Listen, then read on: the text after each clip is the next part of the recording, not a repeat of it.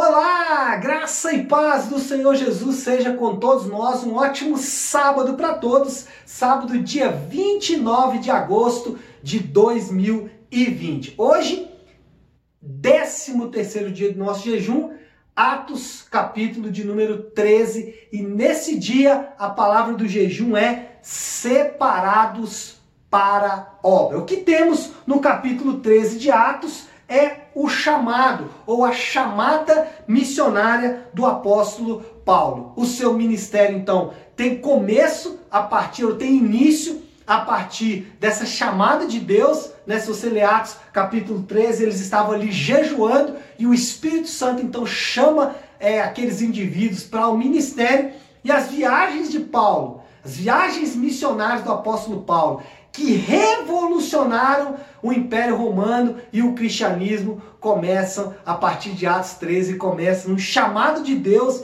durante um período de consagração. Isso nos mostra que os períodos de consagração, que os períodos de jejum, eles são extremamente importantes e que parte da nossa disciplina cristã é exatamente estar em jejum e oração e consagração para que o Senhor fale conosco e é isso que nós estamos fazendo. Bom, o que nós temos que perceber, e aí quando falamos de chamado, né, especialmente de chamado ministerial, nós precisamos perceber que, assim como o chamado de Paulo, que tem como propósito central a proclamação do Evangelho, todo cristão é chamado para pregar o Evangelho.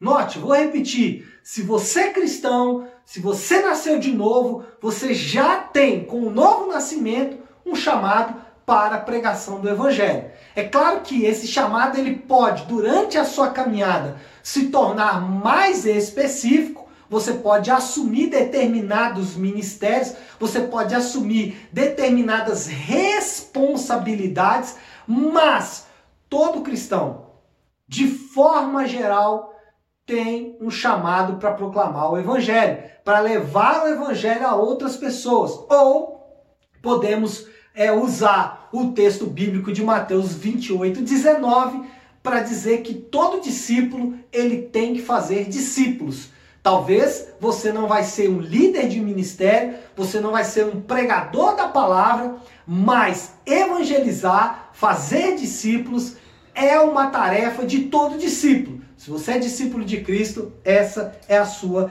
tarefa. Bom, com o chamado de Paulo, nós aprendemos algumas coisas aqui bem interessantes que eu quero partilhar com vocês. Primeiro, aprendemos que quando somos chamados, devemos atender imediatamente, devemos atender logo.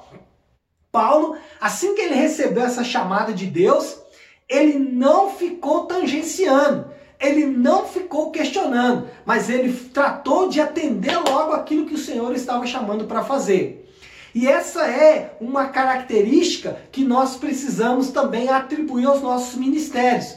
Tem indivíduos que são chamados e ficam ali é, deixando o tempo passar. Irmãos, aprenda com alguns personagens da Bíblia, como por exemplo Jonas, que não atendeu logo ao chamado de Deus, que ficou questionando o chamado e que de alguma forma foi é, disciplinado pelo Senhor. Então, não, não, não, não chegue ao ponto de você ter que ser disciplinado ao Senhor para atender ao chamado de Deus. Atenda logo, faça logo, atenda imediatamente, porque você foi chamado. Bom, segundo, aprendemos que o, a principal chamada ou o principal do chamado é a pregação do evangelho. Então, o principal aqui não é abrir igreja, não é começar um novo movimento, não é começar uma célula, liderar um ministério, não.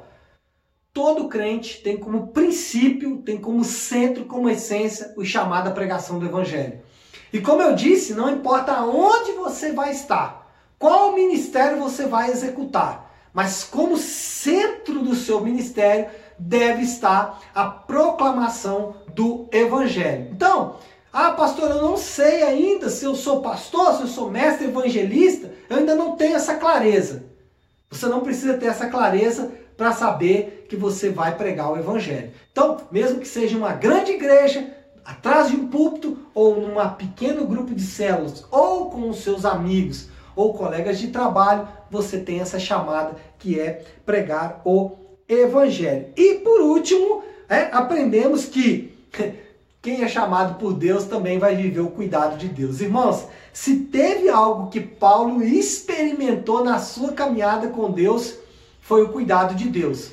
E olha, esse cuidado muitas vezes foi para tirar Paulo de situações em que ele poderia morrer. Muitas vezes o cuidado de Deus foi para evitar que Paulo sofresse ainda mais na mão de judeus ou até na mão de gentios.